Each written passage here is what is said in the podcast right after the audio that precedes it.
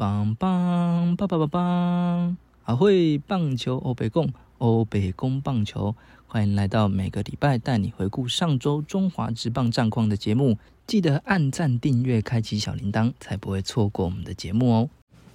那么这边先跟大家报告一下，这几天没有时间注意看比赛，那么这个礼拜的一周欧北贡也会比较简短一点。就针对大方向的重点来说，那么一样先看到战绩。魏权在上个礼拜和乐天的三连战只赢了一场比赛，孔元镇一直让他们没办法一举追进乐天，而统一师在上个礼拜却打输乐天，但打赢了中信以及魏权，整个胜场差又多了一场，隐隐的扰动战局。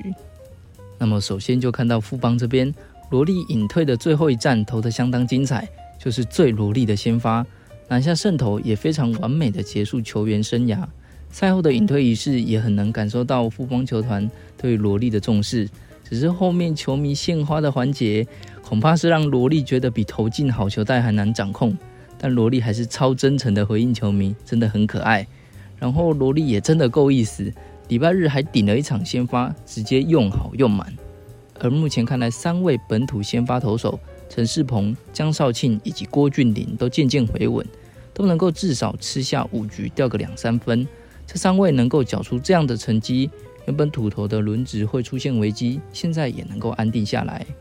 只不过投球局数大概都在五局六局左右，没有办法再多拉一局。但是富邦除了近况不佳的蓝凯青之外，有很好的牛棚，可用的人选也相当多，这点倒是不会成为太大的问题。现在反而是先发的羊头出现警讯。范米特上次拿到久违的一胜后，接下来两次面对中信兄弟都被敲下五分。防御率也上升到三点九三，原本没有拿到胜投，投得虎虎生风，现在反而拿到胜投之后，状况有些下滑。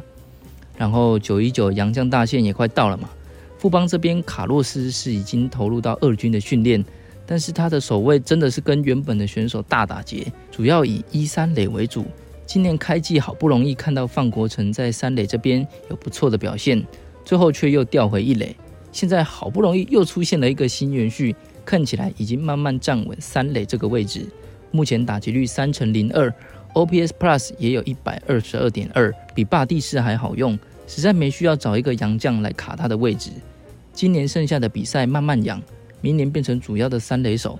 而范国成调回一垒，我觉得目前看起来其实不错。第一当然是三垒出现了新元序嘛，第二就是林奕泉也有年纪了，一垒这边刚好有范国成可以接替。或许因为守一垒的压力比较小，能让范国成在打击上有更好的发挥，一垒安打疯狂连发，那当然是最好的情形。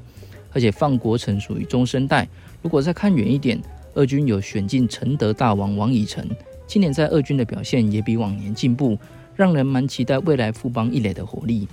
另外罗莉也会不在了嘛，那么富邦明年再找洋将就要多花功夫了。因为已经没有一个固定，而且能够在中职年年缴出好表现的投手了。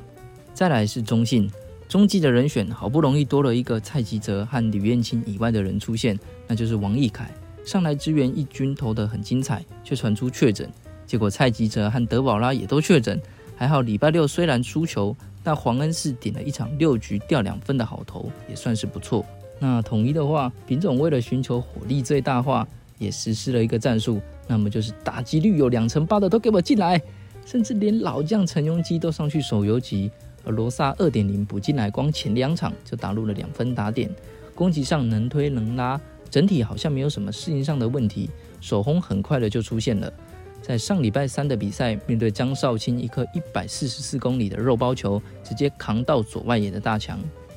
而先发投手罗昂回归后，从守备教练变成了打击教练，整队打击突然醒了过来。六局就帮罗昂打下七分，但是还是可以看得出来，罗昂状况还在调整。想要续投七局的时候，整个状况就有些下降，被中信一波攻势串联打下了三分。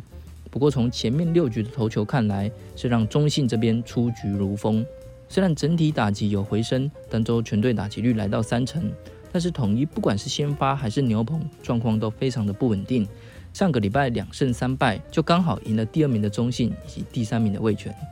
接着是乐天，刚交易过来的杨斌，很快的就获得先发的机会。但毕竟今年在富邦没有在一军先发过，这么快就拉上来，面对一军等级的打者，难免会有些差距。而且乐天这边上个礼拜有五场比赛要打，先发人选也很危急。不过投了六局，掉了两分的自责分，已经很不错了。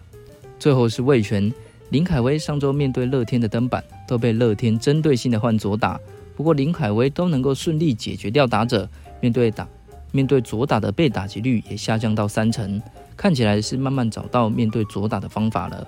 而最近的五多叔叔经常开剧场，连续的登板都出现失分的情形，甚至在上礼拜二的比赛，在九局差点被中信上演绝地反攻。隔两天面对乐天就被逆转输球，而叶总也找到了代班的终结者，就是陈冠伟。虽然防御率三点九七，但被打局率两成零四，以及每局被上垒率不到一。最重要的是，他有很好的三振能力，四十二次的三振，在队内排在刚龙、布里汉、王维忠三位先发投手之后，排名第四。在五夺最近常开剧场的情况下，是个不错的选择。